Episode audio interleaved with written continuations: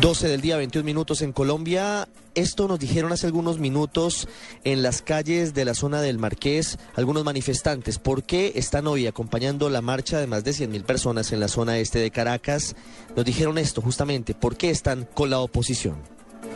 Buenas tardes, muchas gracias por estar aquí la prensa colombiana.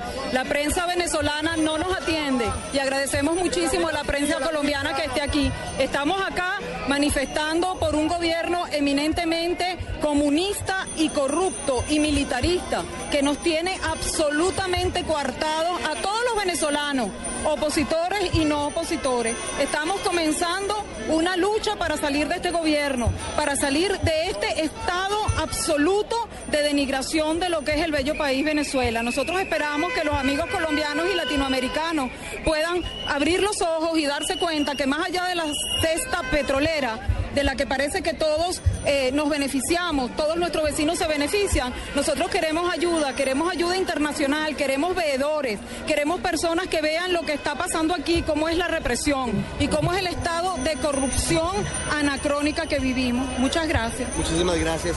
Usted tiene un cartel que dice, sea chavista o opositor, estamos en la misma pelazón. ¿Por qué trae usted esa pancarta hoy aquí, esta zona de Caracas? Bueno, porque lo que nosotros queremos transmitir principalmente es que no importa tu color, no importa tu tamaño, lo que sea que seas, todos estamos en, la misma pelazón, como dice la pancarta, y este, bueno, nos hace falta todo lo que son recursos principales, los recursos básicos, eso principalmente. ¿Qué es lo que más falta? ¿Qué es lo que usted va a buscar y no encuentra? Leche, aceite, papel toalé, este, comida en general, y la inseguridad que es lo que más nos preocupa. No podemos salir a la calle tranquilos hoy en día. Eso están diciendo en el Marqués, en la zona cercana a la avenida Francisco de Miranda en Caracas. ¿Por qué nos interesa lo que pasa en Venezuela? Por supuesto porque somos pueblos hermanos. Mientras escuchamos al maestro Gustavo Dudamel, en la zona donde estamos emitiendo, está haciendo presencia Lilian Tintori, la esposa del detenido, líder opositor Leopoldo López exhibiendo una de las camisetas que están eh, imprimiéndose en honor a él. Es impresionante la cantidad de gente en este sitio de Caracas. Volveremos en cualquier momento cuando hable Lilian Tintori, pero ahora vamos al sector del Calvario en Caracas. Allí está otro micrófono de Blue Radio. Aaron Corredor con las mujeres chavistas, mujeres contra el fascismo. Aaron, buenas tardes. Hola Ricardo, buenas tardes. Nosotros continuamos aquí en la manifestación de las mujeres por la paz es una convocatoria que ha hecho directamente el presidente Nicolás Maduro, movilizando a todas las mujeres trabajadoras en rechazo a la violencia, haciendo un mensaje a la paz. Quizás lo más interesante de estos dos escenarios, por un lado en el este de la ciudad, la marcha de la oposición, y por este lado, por el oeste de Caracas, la marcha del chavismo, es que las dos movilizaciones están haciendo un mensaje a la paz. Y eso es lo más interesante en esta sociedad polarizada. A esta hora las mujeres explican por qué razón están aquí respaldando al gobierno del presidente Nicolás Maduro.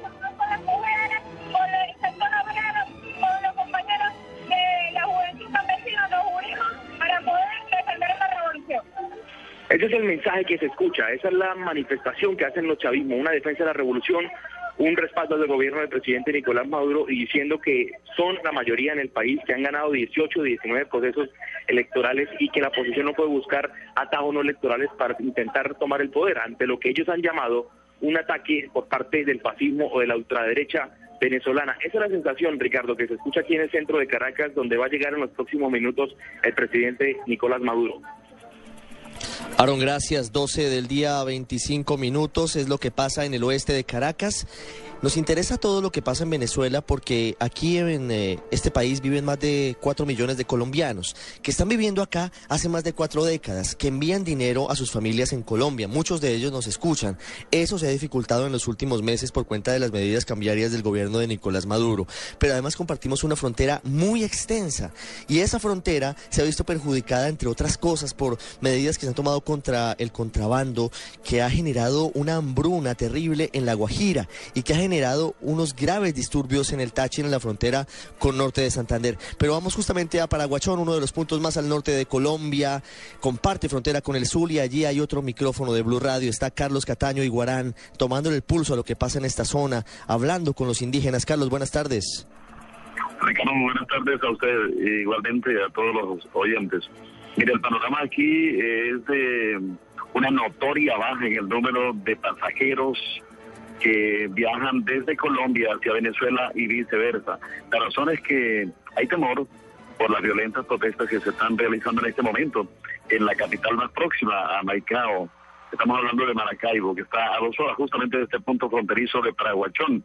Lo que nos dicen los viajeros es que en las calles de Maracaibo en este momento se están ejecutando algunas manifestaciones, algunos plantones, y que impiden el paso vehicular. Consecuentemente la gente se abstiene de viajar por temor a algún tipo de agresión. Pero las consecuencias de esta crisis venezolana se sienten fundamentalmente en la economía, porque esta es una población que vive del paso de los viajeros, del intercambio comercial, de la venta de servicios y consecuentemente eso ha disminuido en cerca de un 50%. Justamente tenemos aquí uno de los cambistas, porque ese es uno de los oficios más generalizados, el cambio de bolívares a moneda colombiana y viceversa. Eh, ¿Cómo ha sido la actividad en los últimos días, desde que comenzó la protesta en Venezuela? El flujo de personas y por tanto el cambio ha disminuido.